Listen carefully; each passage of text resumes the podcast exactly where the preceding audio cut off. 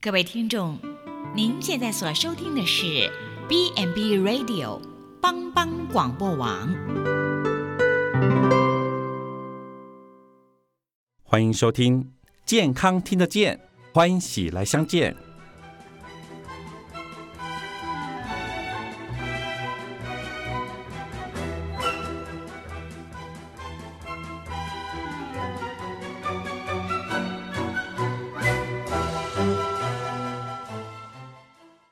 欢迎收听《健康听得见》，您所收听的节目是由帮帮广播网所为您直播的，我是主持人慧哥。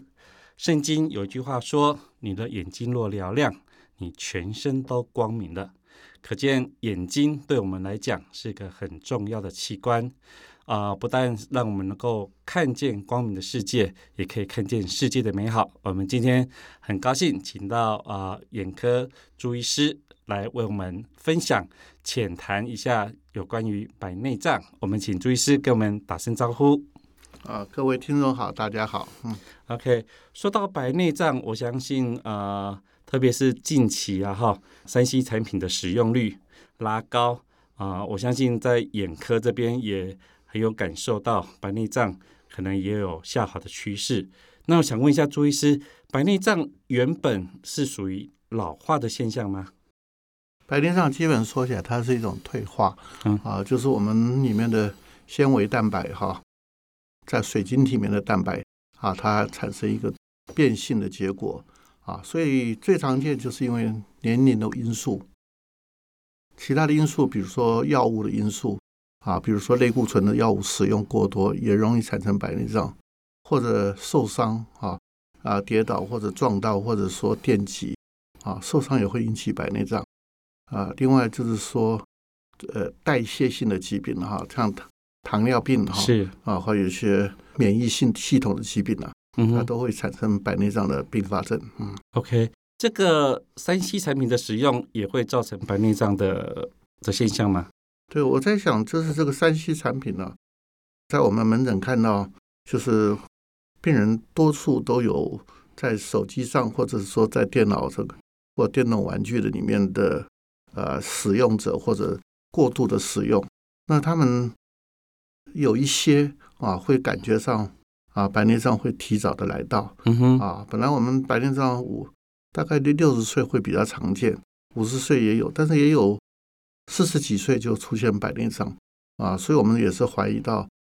因为过度的三 C 产品的使用啊，让白内障会提早。嗯，哦，是，呃，我相信如果说有这种状况的人，他第一个会想到是，他可逆吗？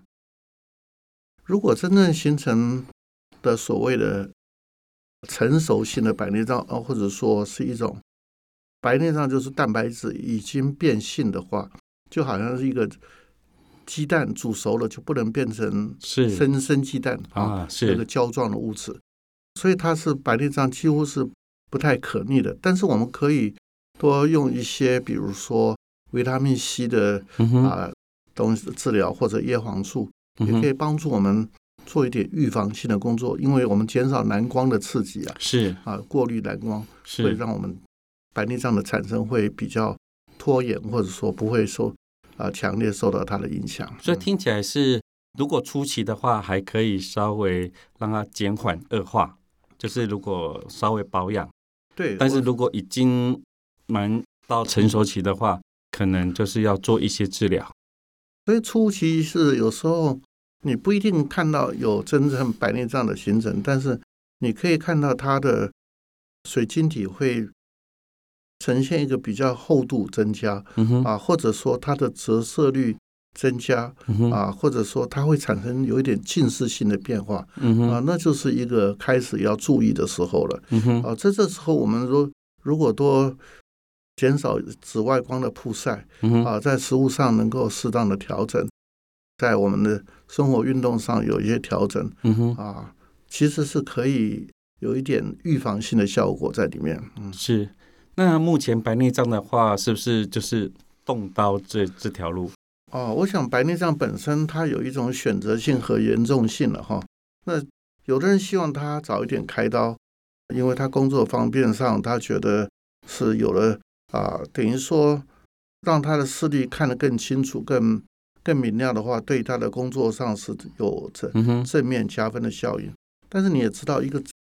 人的真正的水晶体和白和开过白内障的水晶体看东西的明亮度是不太一样的嗯哼，啊。比如说，我们有一个很有名的画家叫莫内，是，他在开白内障之前，他说画的画，你会感觉到色彩很自然、很调和。嗯哼但是他开了白内障以后，它的色彩会变得鲜艳嗯哼，啊，你就知道我们本身的水晶体它是有一点绿光的作用，特别是紫外光啊。是所以说，当我们的水晶体本身啊绿光的作用消失的话，嗯哼，我们看的色彩不是那么真实啊，哦甚至也比较容易造成我们黄斑部的伤害。嗯。是是是，如果一般人来讲呢，哈，如果听到动刀，他可能考虑的有两个，一个是需要全麻吗？另外一个是需要住院吗？啊，我想这是一个很好的问题哈、所谓动刀，当然就是说开刀解决白内障的问题。那现在因为科技的进步啊，开刀其实差不多快的话，二十分钟就可以开完一个这白内么障。快啊，二十分钟二十分钟，哦，呃，慢一点的话也只要半个小时都可以开下来。二十分钟更快的话，也许十五分钟也也有比较容易开的白内障。是，啊，所以就是说跟白内障的时间有关系啊。有些人因为现在哈，我们在眼科界也有一种想法嗯的哼，改变，过去都是白内障要比较重的或者比较承受度度再高的做哈才做白内障手术。那现在呢，我们觉得已经有点影响到你的生活嗯哼啊，所以以说很可能你只有零点五零。零点六的视力，你就就可以开刀了。过去可能要零点啊零点四以下或零点三、零点二，呃，哦，这样的病人才才才甘愿去开刀。那现在开刀有时候变成一种鼓励作用，哎，我早一点开刀可以做更多的事情。也有很多人想法说，我迟早要开刀，为什么不现在是早一点开，是是刀，完成，让我能够保持一个好的视力，能够，也许我的事业可以延长，我是。工作的时间、职场的时间都可以得到好的帮助。而且这个对行的交通来讲，感觉上好像比较安全，因为看看不清楚啊。啊，是，所以就是说，一切的事情呢，都是往好处想。这个就是是说，比如说你开刀一定要很顺利、很成功，你所放的人工晶体是也是很嗯正、哼，很比较合乎你的适用的水晶体。比如说，它非球面镜的话，可能遮光率啊会比较好嗯啊，哼，或者说有一种滤，可以用黄色的镜片可以过滤到一点紫外光或者看光线的色彩也会比较柔和，所以它有镜片的选择哦，啊，是，所以就会产生不同的效果和呃需要。嘿啊，这个我倒没想过，会换你所需要的水晶体啊啦。对，就是说我们比如说我们平常一般人认为啊、白内障就换一个差不多你折光的平呃这个，就是说曲折的多少可以决定白内是障的使用的啊、开刀放人工晶体的度数。嗯哼，但是我们现在还考虑到一些散光的问题哦，因为为散光也是没办法能够完全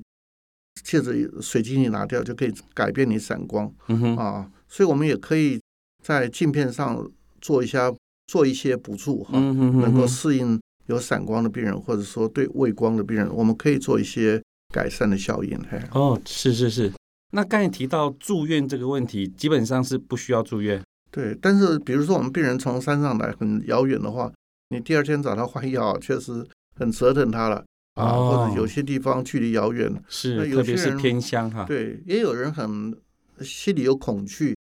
比如他开刀带的给他很大的压力啊。有时候我们甚至我们可以全身麻醉啊，哦也可以全解麻。让他不知道不知不觉就开好了哈。嗯哼哼，我知道在澳洲，他们有的医院专门通通都全麻，为什么让那边好像去度假旅馆啊，可上个麻醉非常睡一个午觉好像是啊就就好了。是，所以也是选择开刀的方式，局部麻醉和全身麻醉。啊是，，但是大家为了求变、求快、求速的话，嗯哼，啊，都是局部麻醉就就可以解决问题，除非病人也有一些特殊的问题，我们必须考量啊，好特别是他的情绪的问题、心理的问题。嗯，是是是。所以啊，这感觉上好像是可以现在的技术了哈，也有很多的层面可以选择不管是在麻醉啊、住院啊，嗯或是水晶体的部分，对对对，对，感觉上好像呃，就不要害怕啦。就是如果有状况，目前来讲不嗯需要说等很严重再来做，医师可以评估嘛。对对，我们现在麻醉哈、其实我们过去是用眼球后注射麻嗯药来麻醉病人，或者我们刚刚讲也有人要用全身麻醉，但是现在我们可以在眼球打开了以后，里面在前方里面加一些麻药，哎，其实也效果很好，也减去病人好像被注注射或者球后打麻药针的恐惧感，所以这样的话也减少病人的痛苦，而且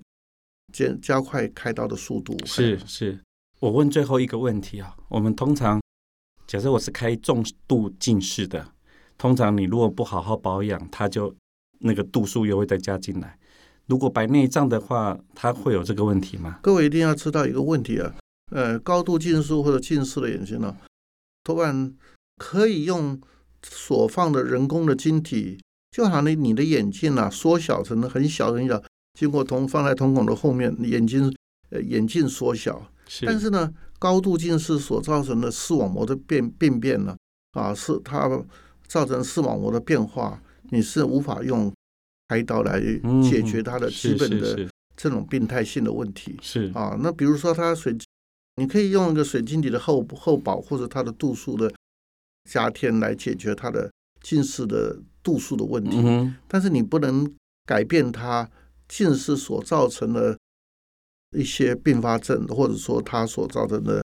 一些视网膜的一些变化。嗯是啊，那它只能解决它度数的问题、嗯嗯哼啊，就是说换句话说，解决你光学的问题，但是是我不能解决你病理的病问理题的问题嗯。是很高兴朱医师跟我们浅谈一下嗯白内障哈。其谢实谢聊这么多，就是告诉我们要好好的爱惜你这双眼睛嗯啊，这个眼睛是你的灵魂之窗。我们今天的节目就到这里，谢谢，拜拜。